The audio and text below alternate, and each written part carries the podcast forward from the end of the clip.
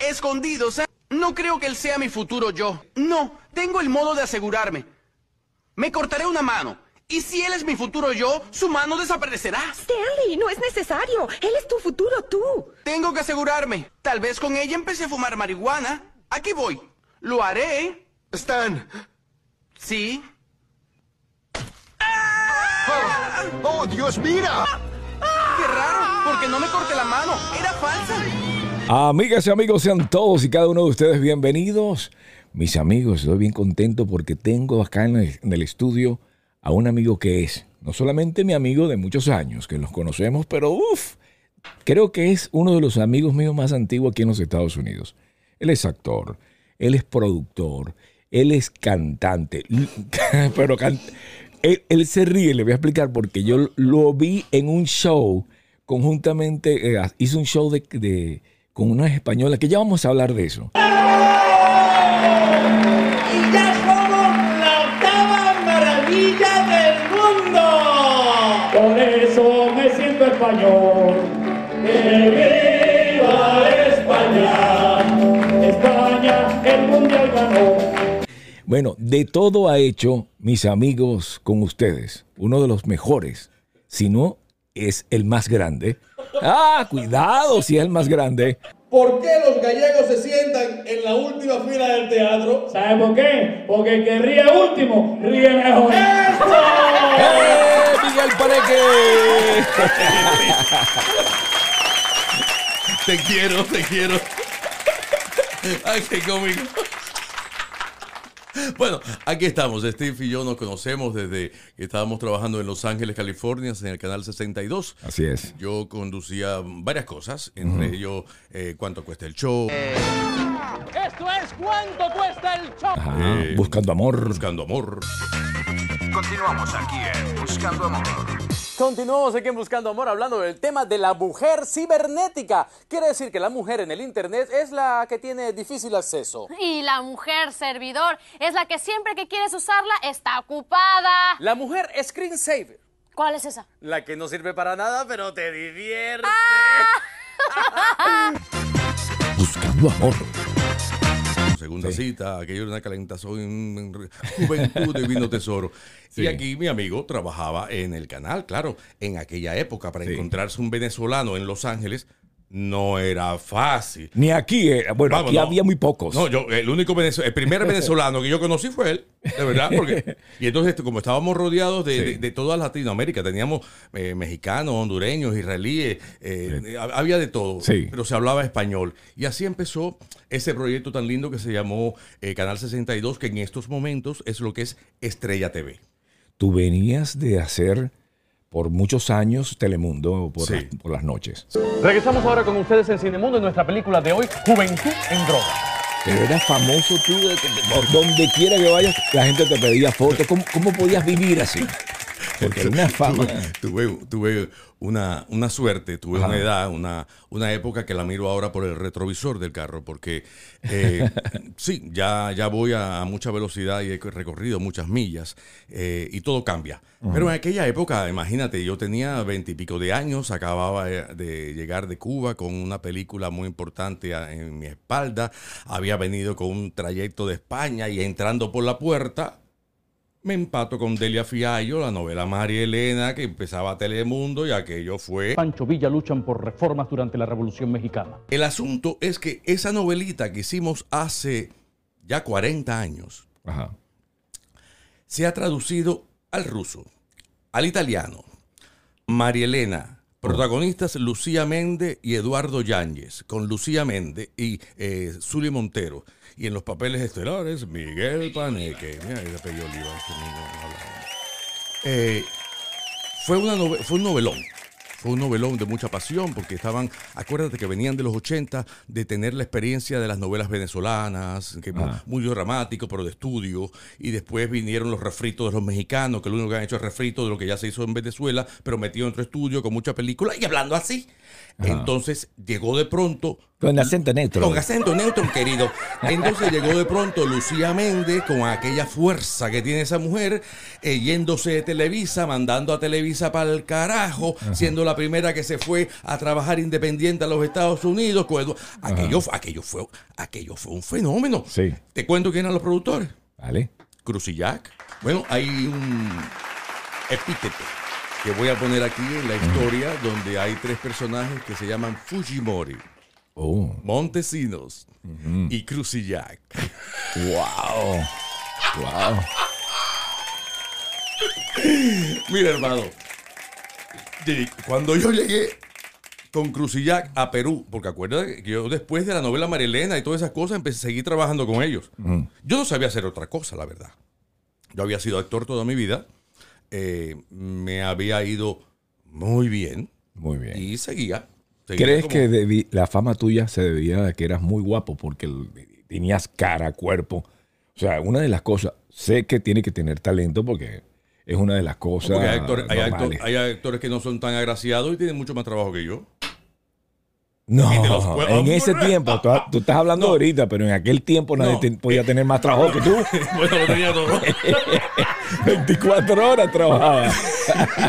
Bueno, Ay, Caramba. qué época más buena, qué época más buena. Sí. Es muy interesante. Cuando yo me, me, me, eh, me voy de Cuba, Sí. yo me fui con, hice una película donde yo volaba en un globo. Claro. Y el sueño de mi vida era volar. Sí. Y dice que cuando yo eh, se pone la película en el cine y está todo el mundo estrenándose así, me decían eh, en la película, yo allá en la pantalla decía, Messi, quiero que me enseñe a volar. y el público decía, ¡y voló! Pero en base a eso, Ajá. aquel personaje era un personaje tímido, niño y Sí. tal. Pero creo que por ahí viene lo que yo buscaba cuando era actor, es ser real. Yo vengo de de escuela de Stanislavski. Yo vengo de cinco años de escuela de verdad. de- de- eh, entonces, claro, ya la percepción mía En Cuba. en Cuba, en Cuba, ya en el Instituto Superior de Arte. Ya la percepción mía del arte era muy retorcida porque no tenía nada fresco. Ya yo venía de una academia, como el pintor mm, que puede pintar una Madonna, ¿me entiendes? Comparado con el otro que está en la calle ganándose la vida. Bueno, era una cosa así. Digamos, los bailarines clásicos con otros bailarines. Acuérdate que mi madre fue bailarina rumbera, no clásica. Yo sé las diferencias porque después a mí me tocó mucho en la escuela. Entonces, con la actuación y la carrera en Cuba, Sí. hay mucho talento, pero a nosotros nos troncharon la, la parte de producción, Se colocaban en la parte de la creatividad. la creatividad, y son unos maestros así. Hemos llegado de pronto a bailar la cucaracha con chancleta, mano. Pero no sabemos cómo capitalizar eso. Bueno, el único que lo ha sabido hacer es Pérez Gurría, pero bueno, no lo capitaliza, lo capitaliza el gobierno cubano. Sí. Pues vive allá. Pero bueno, uno, uno aprende, uno aprende. Uno, eh, yo tuve los primeros conocimientos de producción y cuando digo esto de producción y digo de, de talento, Sí. les explicaré que para poder hacer cualquier obra de arte, según la filosofía marxista-leninista que después supe, porque yo primero estudié en Cuba marxismo-leninismo y, ruso y todas aquellas cosas. Después supe que eso estaba en la Biblia, que decía que antes de hacer arte, política y religión tienes que comer, bañarte y dormir. Entonces, nosotros nos enseñaban a hacer de pronto el hada madrina, la cosa más sublime del mundo, pero al final no sabíamos cómo vendernos, no sabíamos cómo cobrar. Ellos cobraban por nosotros, nos mantenían en una situación que, que yo aprendí de pronto a ver lo que era producción y todo eso cuando entré a la escuela de cine San Antonio de los Baños, cuando me uní con la, la cosa esta que dice García Márquez y todo lo demás. Porque la producción, la parte económica es la parte fundamental de cualquier realización, si no, no hay obra. Tú puedes tener todo el proyecto del mundo y puedes hacer un arroz el lago de los cisnes, Pero si nadie te lo paga, te lo tienes que comer. Pero eso es muy de Miami. Muy de Miami. Aquí en Miami quieren que tú hagas trabajos espectaculares con mucho, pero con, con mucha, muchas cosas que llamen la atención y no hay paga. O Eh, la paga es poca. Ahí está la cosa. Sí. Porque yo me llego a Miami, me voy de Miami, nunca estoy en Miami. Vengo a Miami, lloro en Miami, me cago en Miami, me voy de Miami, vengo a Miami. Porque yo, yo conozco a Miami durante 40 años, claro que cada vez que yo vengo siempre es distinto, son distintas etapas, Sí. distintas eh, administraciones, distinta gente en la televisión, distintas novelas, distintos asesinatos, distinto, distinto todo. Lo único que no es distinto es el acento neutro, que sigue todavía No, aquí no. neutro. No, olvídate, eso hablamos, eso hablamos, eso hablamos otro-. Vamos a hablar de Miami, no de los medios. Ajá.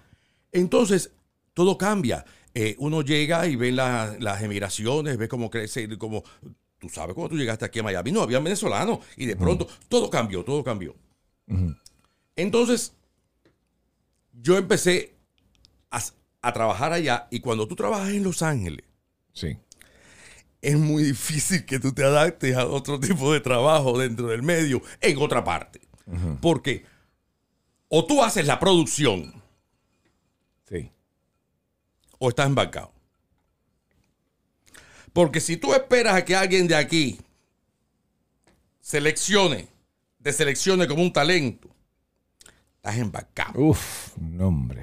Porque si eres mujer, buscan otras cosas. Y si eres hombre, no saben en lo que están pensando. Entonces es muy difícil. En Los Ángeles no es así, tú sabes. Cuando yo iba a un casting de, de, de, de Kellogg, éramos 60 todos con pantalón khaki y camisita clarita.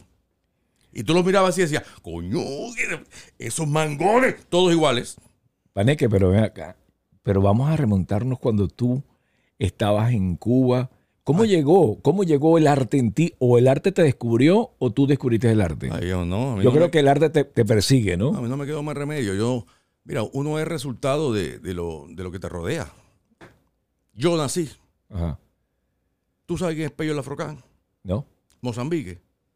Son gente, me imagino, importante cubana. Puedes buscar algo ahí de Pello Lafrocán en Mozambique.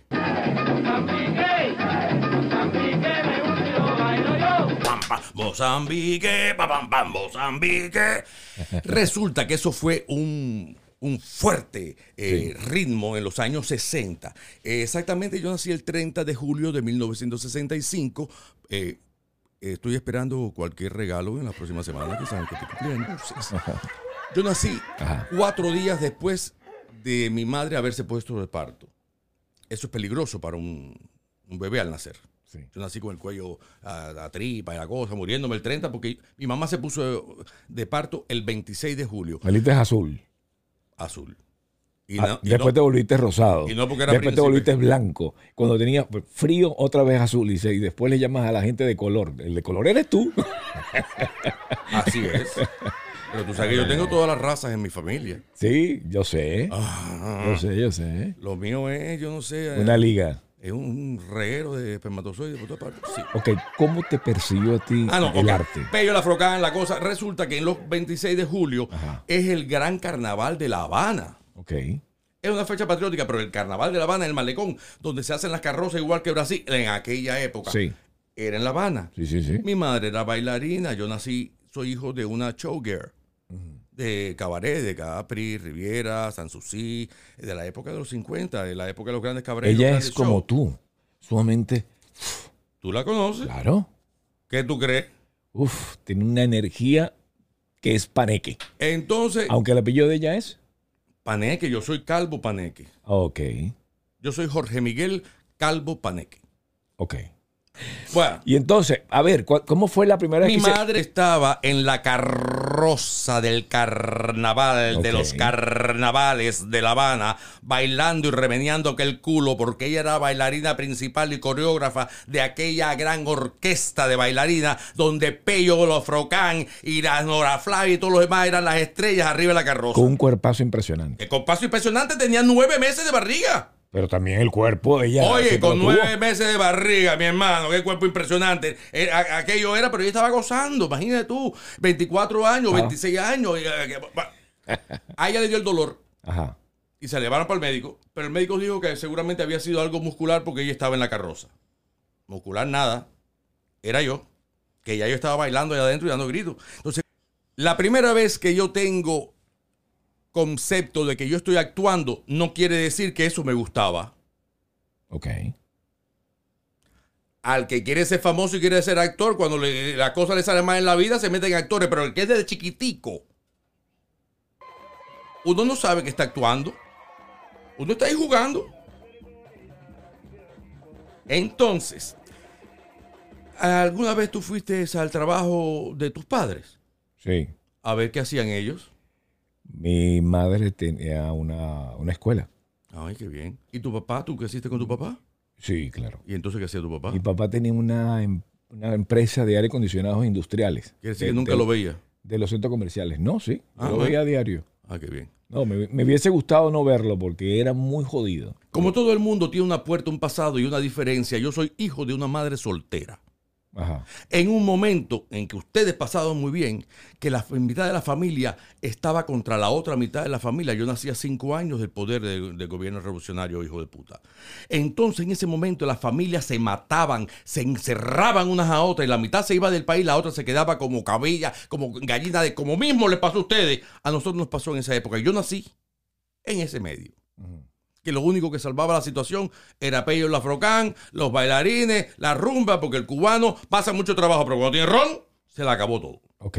Continúo. A ver, ¿Qué otra parte quieres? ¿cuándo fue el momento de que tú dijiste, quiero ser actor, quiero dedicarme a esto? Ay, pero es- más interesante lo otro que cuando yo dije quiero ser actor, dije quiero ser actor porque no me quedaba más remedio. Era o Ajá. eso o me quedaba en Cuba. O sea, que lo estabas haciendo más bien porque no te tenías, no tienes otra alternativa. No, sí, yo sí tenía alternativa, estuve estudiando medicina. ¿Ah, sí? Hombre, antes de ser actor profesional, yo estaba estudiando medicina. Ok. Mi vocación era médico. Médico porque todo niño que tiene un trauma médico cuando su infancia quiere ser médico. Ajá. Entonces yo fui inválido de 4 o 5 años. ¿Viste? Mucho antes de eso, te voy a decir cuándo fueron mis primeros apuntes en las tablas.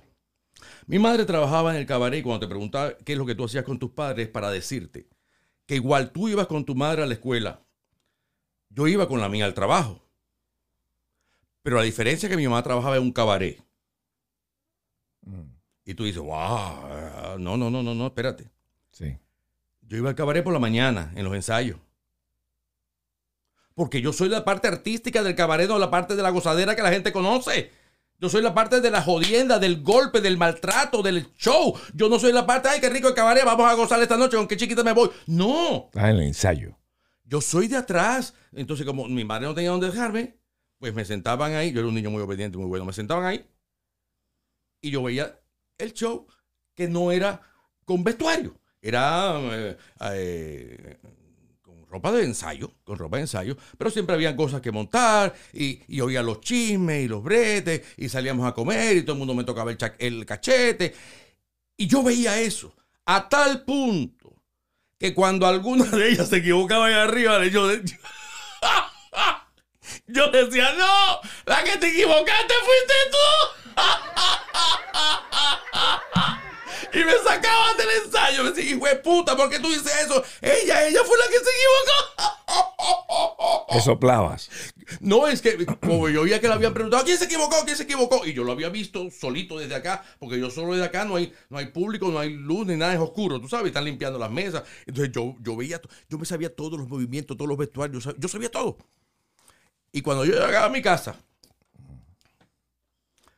ahí había un televisor de los años 50 que se llamaba Philip, que tenía una cosa mastronte negro así, que la pantalla un día se rompió y se la sacamos. Y yo detrás de ese televisor hacía mis espectáculos.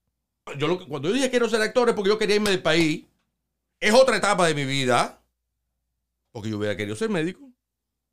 Esa era mi profesión. Pero cuando decidí ser actor, Hablas como si tuvieras eh, resentimientos o, o no te gustaba o no te gustaba en sí la, la actuación. Como que no, o sea, mientras mucha gente se mata por eso a, tú, a ti te valía gorro. tres carajos. Siempre me ha importado tres pitos. Ajá. Porque yo conozco de atrás, coño, cómo la bailarina se le jode la uña, cómo el otro se revienta porque no lo. Yo conozco el sufrimiento de atrás.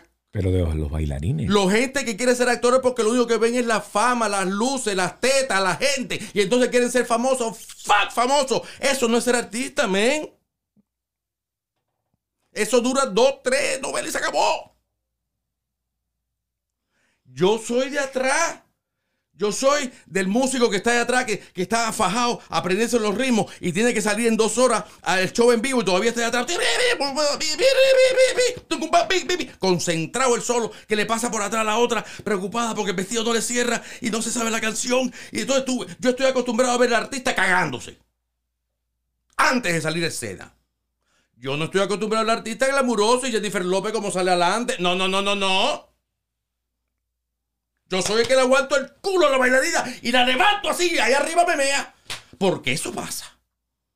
El público no se da cuenta.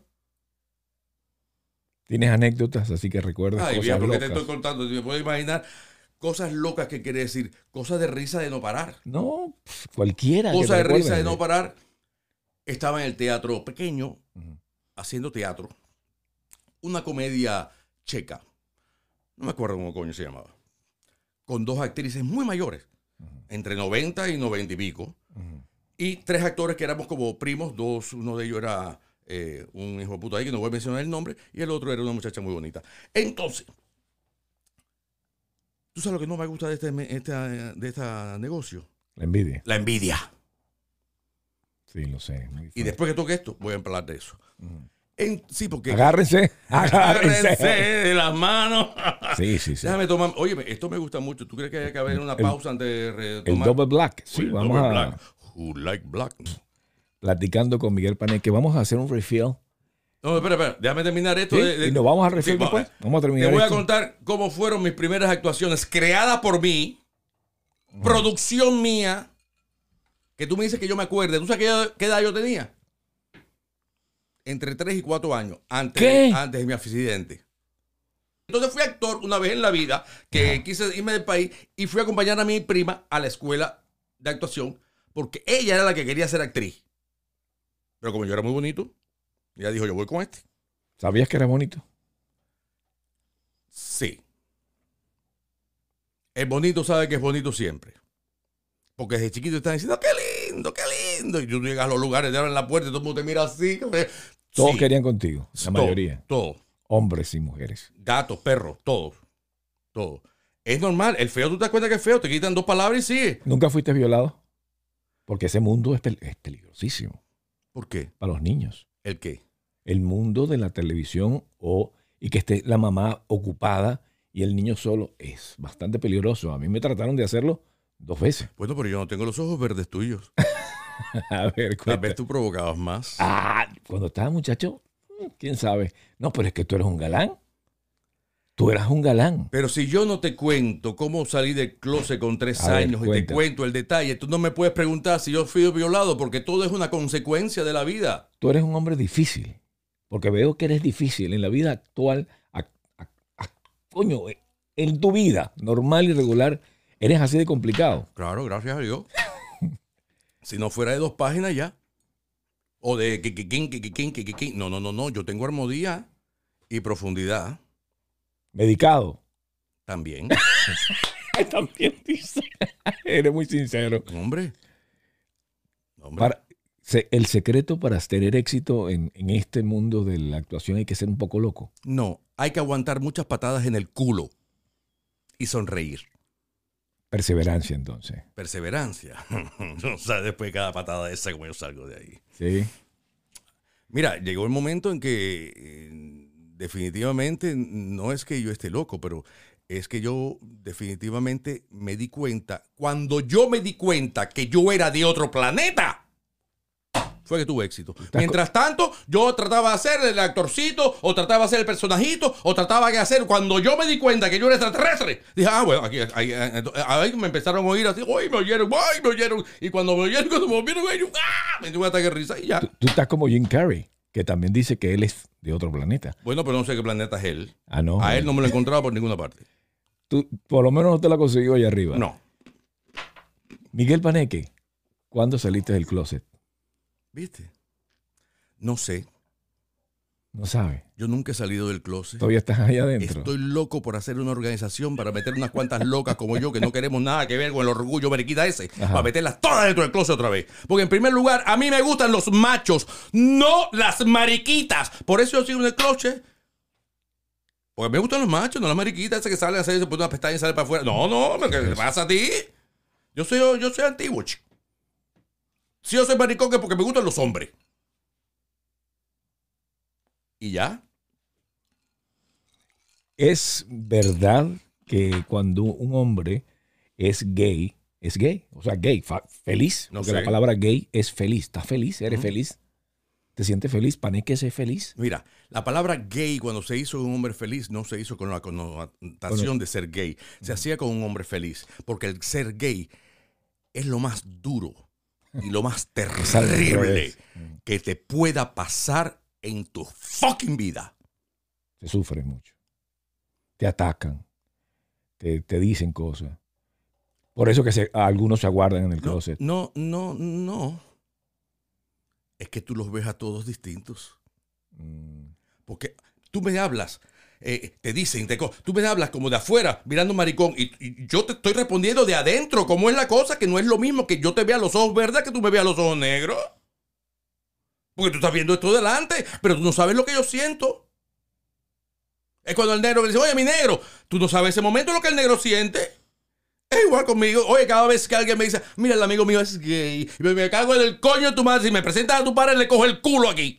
Y se me quedan así. Digo, bueno, entonces no me presentes como gay, preséntame como tu amigo. Y se acabó. Yo nunca te he presentado como bueno, gay. pre- pero No, yo no te digo. Estamos pero hablando Es de- que no entiendo que alguien presente a alguien. Siempre. Bueno, no lo entiendes tú porque no te han presentado, pero si te lo digo yo, me lo vas a tener que creer. Dice, mira, te presento a mi amigo, es straight. Exacto. ¿Qué tiene O que presento a mi amiga es gorda. No, si ya la estás viendo. ¿Qué te pasa? Pero es que a ti no se te nota ni un poquito gay. Tú eres muy hombre. Porque te dije que a mí lo que me gustan son los hombres. Entonces yo no puedo lucir muy mariquita. A mí me gustan los hombres como yo. Me gustan hombres para darle golpe y hacer Tienes otra buena cosa. voz, tienes buena... ah, Nadie podía decirlo Bueno, si no lo dices. Todo y el paneque. Es la cuando tenía tres años, viendo yo los shows de cabaret de... recuerdo que era el Riviera. Los fines de semana, yo no podía ir al cabaret porque mi mamá estaba trabajando, entonces yo me quedaba con mis abuelas por parte de padre. Que no tenían nada que ver con la farándula, al contrario, eran de otro nivel superior. Y entonces como no había radio, no había internet, no Sí. había, no había dildos, no había nada de eso, Sí. yo creaba mis propias producciones. ¿Y qué es lo que tú, que tú crees que yo hacía? Preparaba mi televisor, le ponía una cortina, lo hacía yo, le ponía una cortinita y salía del cuarto vestido. ¿Cómo? ¿Puedes pensar cómo? Ni idea. Como una actriz. ¿Actriz? ¿De qué coño? ¿Qué coño es una No sé, actriz? como una mujer, pues. Como mi mamá, que es lo que yo veía todos los días en el show. Si yo lo que veo es show de cabaret con mujeres saliendo por aquí, mujeres saliendo por allá, ¿qué es lo que voy a hacer yo? ¿Superman? Claro. Entonces yo salía con unos tacones de mi mamá, una media en la cabeza, el pañal, y detrás del show hacía, bueno, no los movimientos, pero trataba de hacer eso que ellos hacían allá. A mis abuelas les da un ataque de risa, que aquello es lo más grande del mundo. Es muy divertido. Ahí te digo yo que es mis primeros pasos en las tablas y mi primer acercamiento a qué es lo que viene por ahí. Prepárate.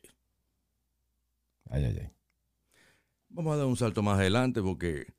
Ay, no, el accidente, el accidente no, porque van a llorar, voy a llorar, me van a recordar muchas cosas. No, vamos, vamos yendo para el final. ¿Cómo es la cosa? Estoy pensando en tu abuela. ¿Cómo ¿Cuál era de ella? ¿Cuál de ellas? Ella, eh, la que se reía mucho cuando te estaba cuidando. Ah. Es la mamá de tu De mamá. mi papá. Ah, de tu papá. Sí. La mamá de mi mamá, eh, le, los hijos le llamaban Hitler. Wow. Severa entonces. Una gallega que decía costar. Ajá. y por ahí para allá era un gasnatón. Por parte de, de- de- de padre eran más civilizados. por eso se divertían con lo que yo hacía y no, no lo veían como que este niño es mariquita o que... No, no, lo veían como que era una cosa muy, diver- muy divertida. Y ahí yo cantaba, yo actuaba, pero claro, eh, la- la- eh, como un niño ve a su papá que se afeita, yo veía a mi mamá que se maquilla. ¿Y tu papá nunca lo viste? Sí, pero yo no veía a mi papá afeitándose, yo veía a mi mamá maquillándose, pues era con quien yo vivía. ¿Y él? ¿Tú no lo veías fines de semana? Este fin de semana con mis abuelas y esas cosas. Ah, ok. Eh, no es como aquí que la gente, eh, los padres tienen que ir por el gobierno cinco horas a llevar a los muchachos a que coman mierda al parque. los Allá no. Eso lo tienen que hacer aquí. Allá no, mi hermano. Allá los padres. Imagínate tú, mi padre tenía 25 años. ¿Tú crees que se iba a quedar en la casa mía a llevarme al parque a que yo caminara y volviera de regreso? No, mi amor. Si mi padre siempre fue. Mira, mi padre y su hermano fueron a Boston a estudiar. Mi tío se graduó de economista en finanzas y mi, mi- mi papá en las barras. Por eso es que conoce a mi mamá. ¿Cómo tú crees que va a conocer a mi mamá? Sí. En la universidad, en la biblioteca. La conoció porque él era un picaflor, mi mamá era la bailarina, él era rico, mi mamá era pobre, él se iba del país y mi mamá se quedaba con todo. Y ahí vine yo, el cabezón. Y pasó Y él- el tiempo eh, y pasó ¿quién- quién un águila por familia? el mar. ¿Quién de la familia era así guap, tan guapa? Tan bonito. Eh, mira, hoy, padre. hoy recibí. Ay, padre, come mierda. Hoy recibí. Pero puede ser un come mierda bonito. No, este era un come mierda feo. Ok. Este era un español de esos blancos así de, de pelo ¿Español? negro. Sí, mi padre es español. Ah, mira. Y yo soy mezcla. eh. entonces, normal. Los españoles de ahora están muy lindos, pero los de antes eran blancos, transparentes, así, con pelos negros. Pero después- si tu mamá es blanca y tú- no, Yo la veo blanca. No, no, no, no. tendrá sus sus No, raíces, No, entonces. pero es blanca lo No, que no digo. joda, no. Cuando yo llegué a vivir a España, yo me di cuenta que yo no era blanco. Te caí, ¿verdad? En mi familia, por parte de padre, eran eh, mis abuelas y mi papá. Era una mezcla como de, de irlandeses y españoles. Mis abuelas eran pelirrojas y mi papá era blanco con una leche. Y mi mamá, ahí estaba un poco ya más mezclada la cosa. Ahí tenía a mi abuela que había nacido en España, a mi abuelo Paneque, que imagínate tú la palabra Paneque, donde único yo he sacado mm, que pueda hacer, me voy a hacer una- un ADN estos días, pero que yo pudiera sacar una raíz, o un qué cojones es eso, es que Paneque en caló, que es el idioma de Filipinas, significa murciélago. Quiere decir que está presente a Batman. Eh, ¿Me entendiste, verdad? Sí, sí, sí. Eso es paneque. Entonces, tú te das cuenta que el papá de mi mamá, eh, en Cuba hay una mezcla que es de indio cubano con negro, con chino, que da una mezcla de, de sabrá Dios qué otra cosa. Y mi mamá es hija de eso como español.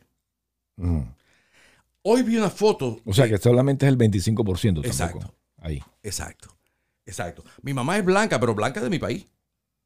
Es un tipo blanco, que no son blancos. Es, es así, es, una mezcla. Entonces, mi, mi familia hay esa mezcla mi, mi madre y mi tía lucen esa eh, mezcla de un chino perdido que no se sabe dónde que me imagino que sea algo filipino con esto de, de, de, las razas. Y visto mi tía tiene esa cosa de, China y mi hija, ya, ya cayendo ahí en la cosa, Yo la estoy he que China. muchas veces, no es china, pero tiene esa cosa asiática. Tú Sí. dices, una española no tiene esa cosa asiática. pero muy poco. Es como tú, tú, tú tienes eso, pero leve.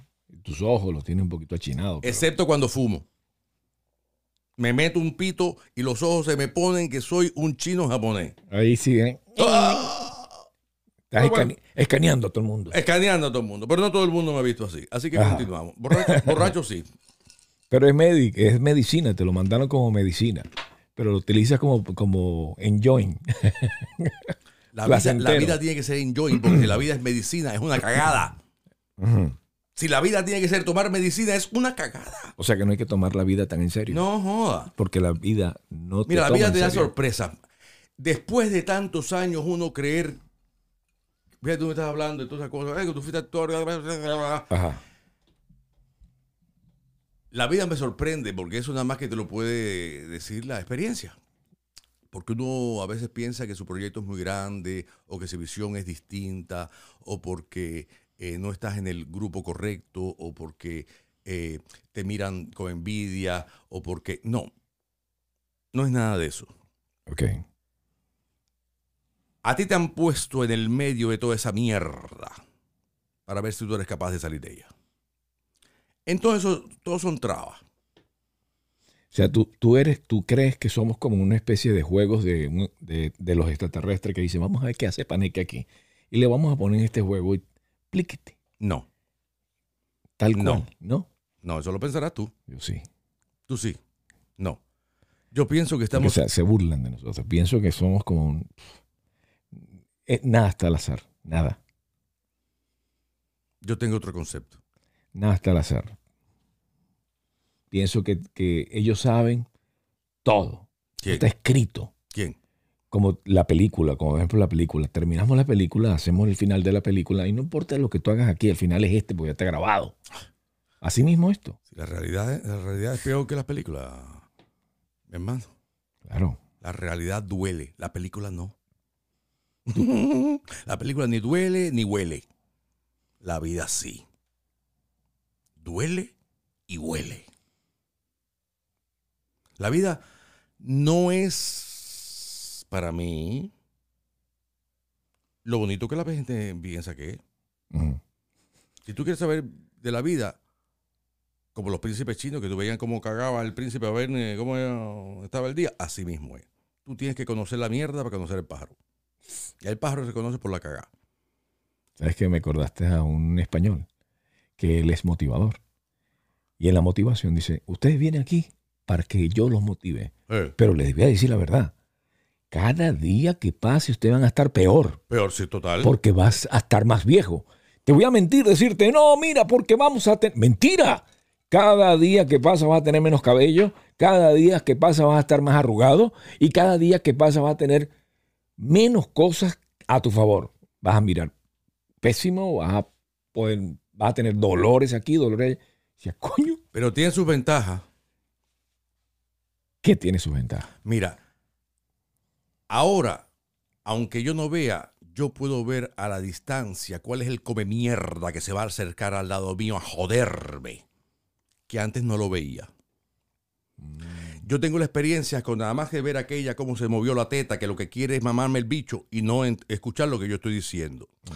Yo tengo la experiencia de pararme delante de quienes el grupo, como me paro a las experiencias y ¿Quién quiere ser famoso? ¿Quién quiere enseñarme Bloomer? ¿Aquel que me está enseñando el pecho? ¿Aquel que me está enseñando el reloj? que como... yo, estoy yo veo a la gente tan asquerosamente expuesta a enseñar todo. Ese, mira todo, internet, mira todo. Mírame la cámara. Yo para estoy, que- estoy, la gente ya lo único que le falta es por decir, no mira el six pack, no, mi- mira, mi esqueleto. Y se lo bajan otra vez porque, porque, y si todos fuéramos ciegos, ¿dónde se queda el sentir? ¿Dónde se queda el amor? ¿Dónde se queda la música?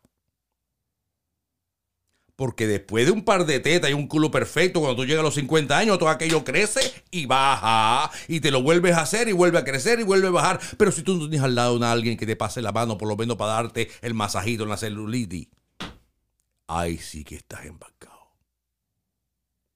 Ahí sí te digo que tu vida es una mierda. Que no has hecho nada con ella.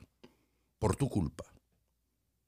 Porque la vida, aunque yo sé que en muchas religiones ven la serpiente como "Uy, el bicho que se le metió a, a aquella en, en- en el culo. Mira, en los chinos, y tenemos que aprender de los chinos porque mira cómo estamos invadidos hasta de bichos.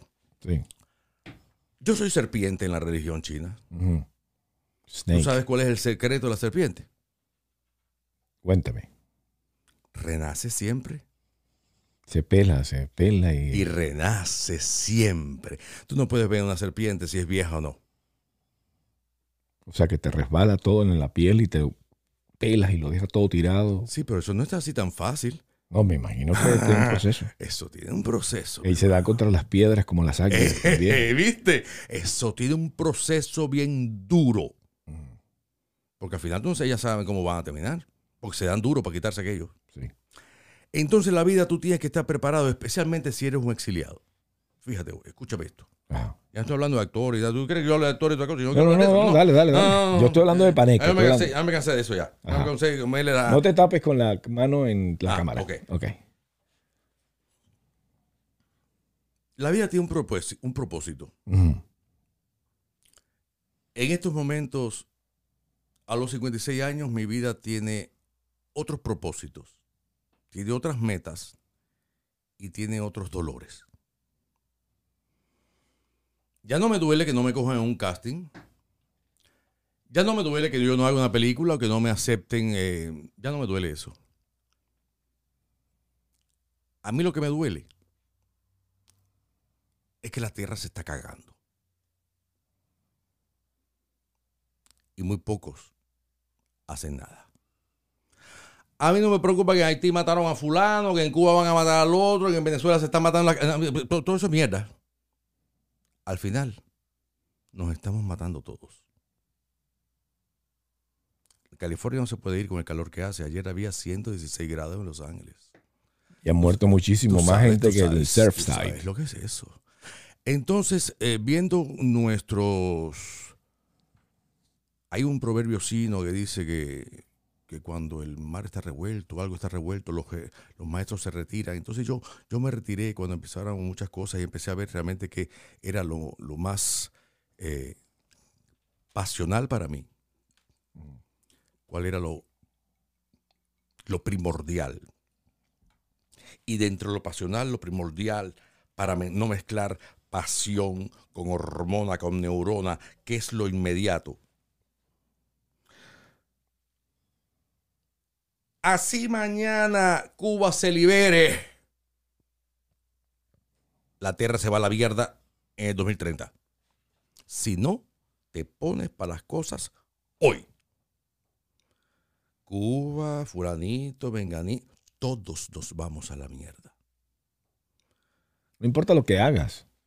No importa lo que tú hagas, Paneque, te vas a ir de aquí. Claro. Entonces, la, la pregunta es, ¿se muere y se acabó todo o se muere y hay otras cosas por allá? Hay otras dimensiones. Sí existe entonces. Sí, sí, sí. Estarán cuando... Si, si no, no. ahí cuando tú llegues te van a... O sea, vas a ver gente conocida. Paneque, aquí estoy. No, ¿No crees? no es así. O sea, va a llegar y se cuño. No, Otra dimensión, otra gente. tampoco.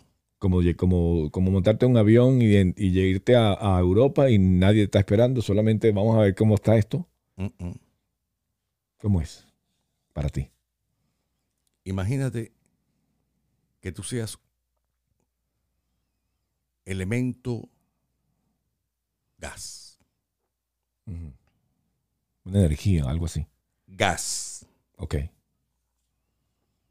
Pero que no seas mal gas, porque si es mal gas es como un peo. ¿eh? Tú no puedes seleccionar lo que tú vas a hacer, pero todos vamos a terminar peo porque nuestro cuerpo termina botando metano. Y eso es peo. Eso es peo y mierda. ok. ¿Ok? Si tú no sabes eso, estás embarcado. Pero porque la- del lado ya no te esperan con agua bendita y, y entre. No, mi hermano. Cuando tú caes muerto, lo que tú desprendes es mutano. El cuerpo, pero tú a, a nivel de alma. en- Ahí está la cosa. ajá. ¿En No. qué te transformaste en ese momento? ¿No crees que hay alguien Te que lo te- acabo que- de decir. Sí, sí, en gas, pero ¿en, en qué crees tú? ¿No crees que hay un, una persona esperándote? Paneque, aquí estoy, ven. No, niño, que- agarra, mi mano. que eso Vamos a pasar el puente. No, hombre, no. Acuérdate, ya me dio un infarto, yo fui en el puente y ya miré y yo vi. No, no, no, no, no, no, no, no, no. No, no. Todos tenemos, eh, eh, no sé si tú has visto en eh, esas cosas que son como unos mapas que tienen muchos laberintos dentro. Que, todos estamos en la misma dimensión, pero no. Los tiempos nos han enseñado a nosotros que el tiempo es lo que marca el reloj y que el sol sale por un lado y sale por el otro. Ese no es el tiempo. Esa es la rotación de la Tierra, pero no es tu tiempo. Tú lo mismo puedes nacer y morirte a los dos meses que nacer y morirte a las 654 mil vueltas del mundo. Ese es tu tiempo. Entonces, cuando se entienda que el tiempo no es correlativo con esto del espacio, porque el tiempo no existe. El tiempo no existe. El tiempo lo único que es eterno. Ah, sí, que sale el sol y que va el sol y que hay un reloj muy suizo que vale muy caro, sí. Pero igual que el billete, el billete no existe, todo es un concepto que tú le has puesto arriba. ¿No crees que hay un, un arquitecto que hizo todo? Arquitecto, ¿tú crees que es arquitecto? Bueno, tiene que saber mucho. No sé. Eso Le llaman el arquitecto. Muchas religiones. Yo no soy muy religioso. Yo tengo mi propio concepto de religión. Paneque Religion. Sí. Antes creía yo también eso. La religión era mía. Bocaranda Y Religion. además no la quiero compartir con nadie.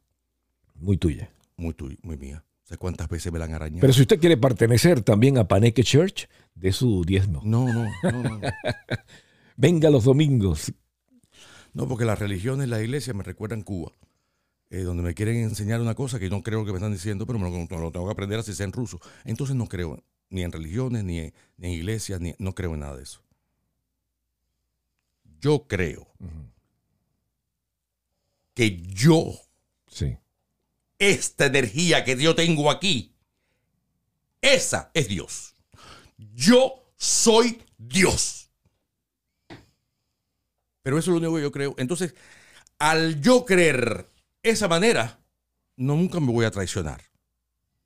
Antes de eso, yo oía a fulano, yo oía a Mengano, yo, yo, ¡Nah! Todos quieren esa luz porque ellos no saben que ellos también son Dios. Pero ellos son, eres, ellos son tú.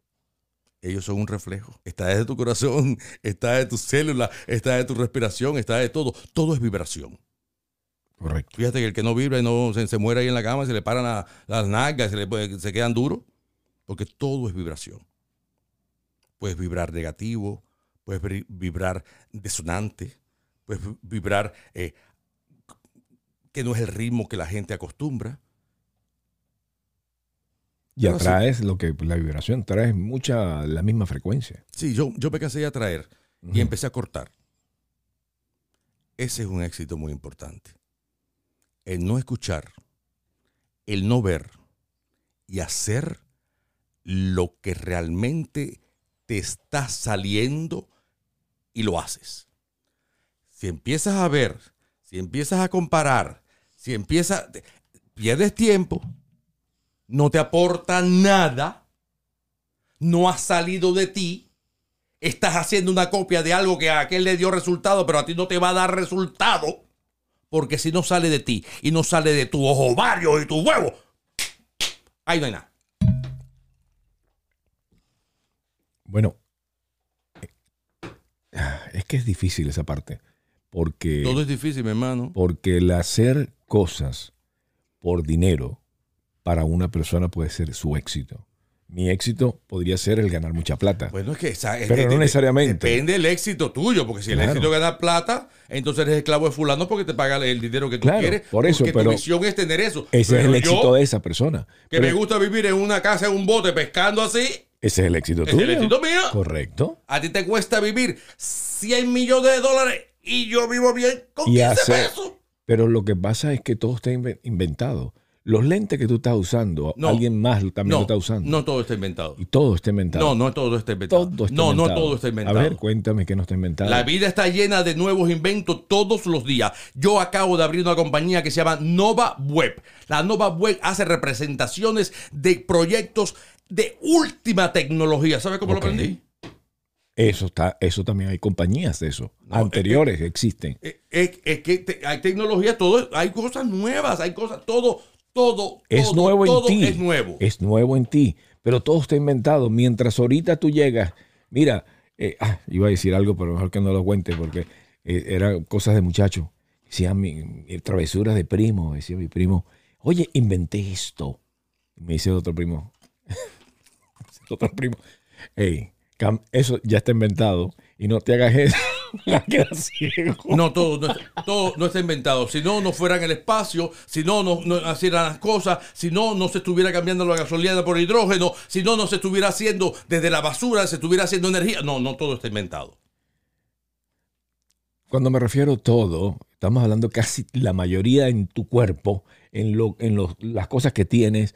Eh, sí es cierto que no todo está inventado de, en ti o puede ser nuevo en ti. Por ejemplo, esa compañía es nueva en ti, pero ya alguien la tiene, ya alguien la inventó. Te invitas una canción, inventas una canción. No, ya no quiero más canciones, La no quiero más vaina. artística, porque estoy harto de que mi dinero y mi vida dependa si a fulano le gustó o a Mengano le gustó. O aquel me lo puso o aquel me metió el dedo. Eso se acabó, se acabó en mi vida.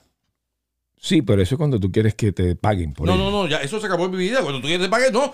Tú te quitas eso de que tú quieres que te paguen y te lo mandas a todos para el carajo de la primera. Correcto. No, yo Ah. no quiero hacer eso. Como no quiero hacer eso, no eres tú. Next. Así. Y ya. Oye, me te juro por lo más grande que me he quitado cada cosa de arriba ya. Estoy en Facebook porque no me queda más remedio. Yo acabo de salir de todos los grupos en WhatsApp. yo me, me lo- me me- cansé. me- yo, eh, en Instagram nada más que veo a mi hija y ni la quiero ver porque estoy cansado de ver a mi hija y eh, eh, eh, eh, no, no, yo, yo- yo voy a hacer Ujú. próximamente unos ah, podcasts sobre ecología y turismo ecológico. Un podcast sobre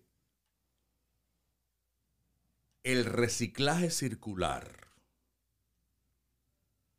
¿Tú sabes a dónde va la basura de tu casa? ¿Tú sabes a dónde va la mierda y el meao y las cosas que tú sacas por ahí? ¿Tú sabes a dónde va eso? A ver, cuéntamelo, dímelo tú. Bueno, lo sé precisamente porque hay montañas, por ejemplo, de, de acá, donde te quieren pagar, obviamente, para llevar. Yo tengo una empresa de camiones y entonces dice, mira, te pagamos tanto por llevar esa basura, lo ponen ahí y lo tapan y hacen una gran montaña. Y lo hacen en diferentes partes con respecto a la basura. Con respecto a, Pero tú- a la caca, al y todo, eso va para el, para el mar y te lo vuelves a tomar y bueno, parte de estamos tragando lo que estamos botando. ¿Tú no crees que se necesita algo nuevo? Claro, sí. Entonces siempre darse algo nuevo. Se necesita, se necesita algo nuevo. Pero eso, por ejemplo, que vamos a inventar algo, ya los chinos están Ay, trabajando en ello. no, no, no, Uf, no, no pienses tienen- así. Y- No pienses. Y están trabajando no, en algo no en, que- pienses. en lo que tú no sabes, en energía a través de la basura. ¡Wow! Eso están adelantado. Donde a través de la basura sacan energía. Bueno, esa va a ser mi próxima entrevista. ¿De qué se trata la energía circular? Y cómo yo estoy trabajando nada más para eso. O sea, te estás dedicando a cambiar el mundo. O sea, tremendo, tremenda meta. Yo creo que uno tiene que ponerse las metas que puede hacer. ¿Por qué quieres cambiar? ¿Quieres cambiar el mundo para Porque que cambie el, cambie el mundo para ti? En el 30 no tenemos más. ah, para salvar el En el planeta. 30 no hay más. Ok. No hay más. O reaccionamos o se acaba esto. Se acabó.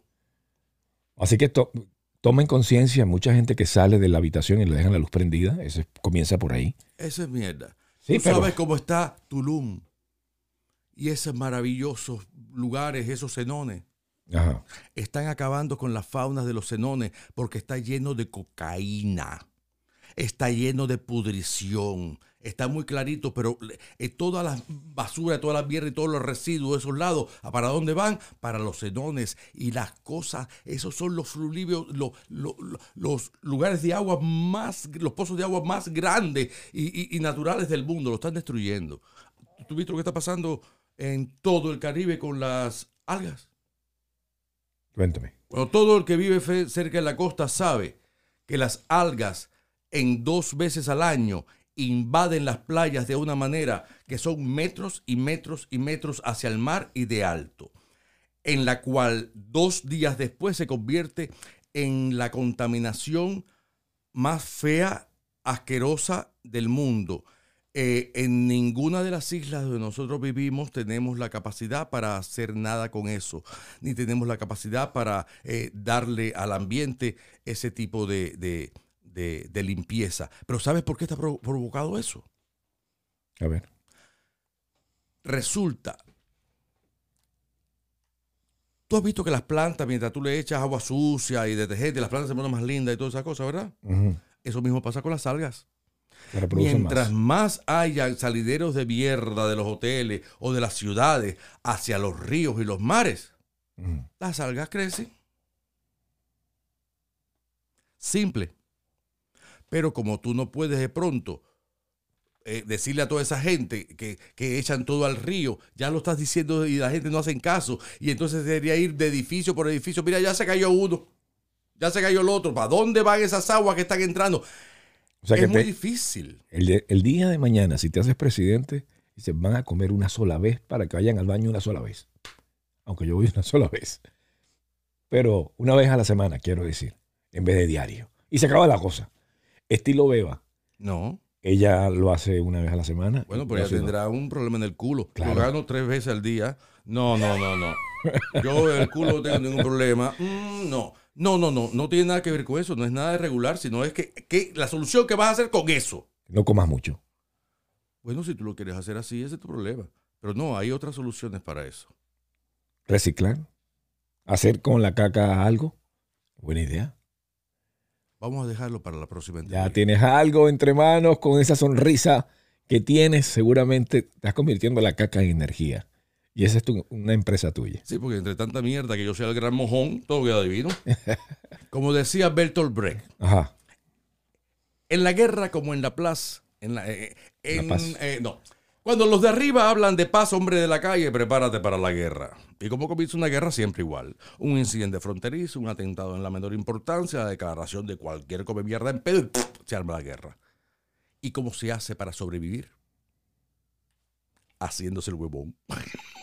en un país donde la libertad falta, es mejor hablar tanto para que no te entiendan lo que dices o mejor no decir nada para que piense que eres sordo.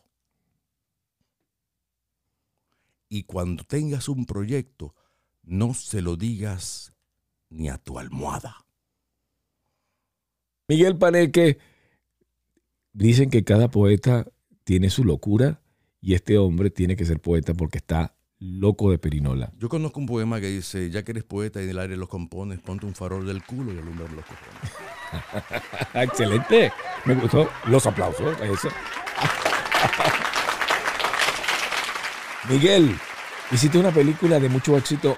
¿Te, te gustaría ah, de repente mirarla ahora? Está blanco y negro, ¿no? Qué. Yo tengo un amigo que me dice que es muda porque yo soy un, un- un fósil del cine cubano. No, la película es en color.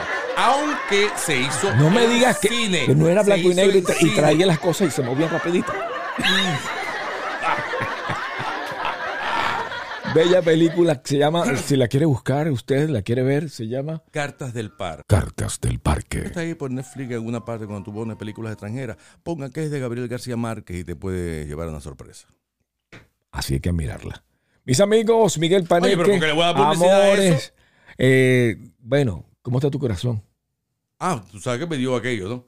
No, Ajá. todo divino, todo divino. Ya encontré ya quien que me, me sacara la energía y ya estoy ya feliz. Ya está bien. ¡Hombre! Ahora estás como Lo un es un muchacho. exceso de testosterona que ya lo tengo ya balanceadito.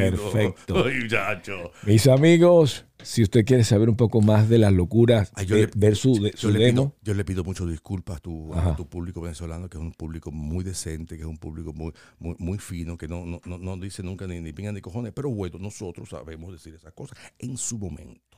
Así, Sí. me cago en el año nuevo, me cago en el año viejo, me cago en el arbolito y me cago en ti. Me cago en el año viejo, me cago en el año nuevo, me cago en el arbolito y me cago en ti. tin, Pi, tin. pi, y bueno, hasta una empresa muy famosa acá tiene que se llama ño, qué barato, ño, qué caché, y otras más. Yo, qué barato, Quichobi, la 12 Avenida, 884-8000. Qué locura, Miguel Paneque, definitivamente tienes que, que conocerlo un poco mejor. Miguel Paneque fue la voz de Stan desde la temporada 3 hasta la 7. ¿Por qué permite Dios que muera Kenny, chef? ¿Por qué? Kenny es mi amigo.